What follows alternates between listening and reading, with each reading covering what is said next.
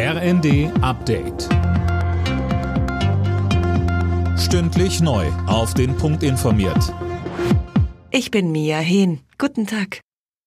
Nach dem schweren Zugunglück bei Garmisch-Partenkirchen gestern wird weiter nach den noch Vermissten gesucht. Mit einem Spezialkran sollen die umgestürzten Waggons aufgestellt werden. Mindestens vier Menschen kamen bei dem Unglück ums Leben, 30 weitere wurden verletzt. Am Vormittag hat sich Bayerns Ministerpräsident Söder ein Bild von der Lage vor Ort gemacht. Er sagte, Jetzt muss ermittelt werden, was die Ursache ist. Ja, da sind die zuständigen Behörden dran. Aber für uns ist zunächst mal wichtig, dass alle, die verletzt sind, bald wieder gesunden und dann auch die im Krankenhaus sind, bald wieder nach Hause können. Dass die Verarbeitung dieses Ereignisses dann auch für alle stattfinden kann.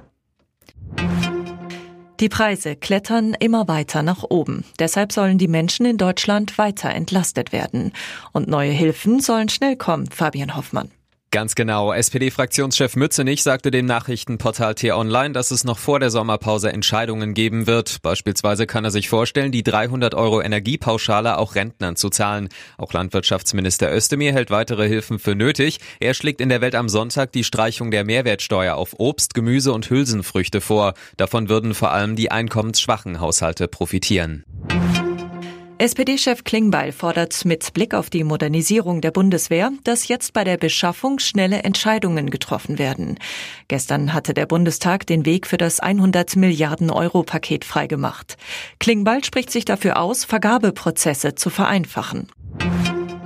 Für die deutsche Fußballnationalmannschaft steht heute ihr erstes Spiel in der Nations League an. Das Team von Hansi Flick ist gegen Europameister Italien gefordert. Anstoß in Bologna ist um 20.45 Uhr. Alle Nachrichten auf rnd.de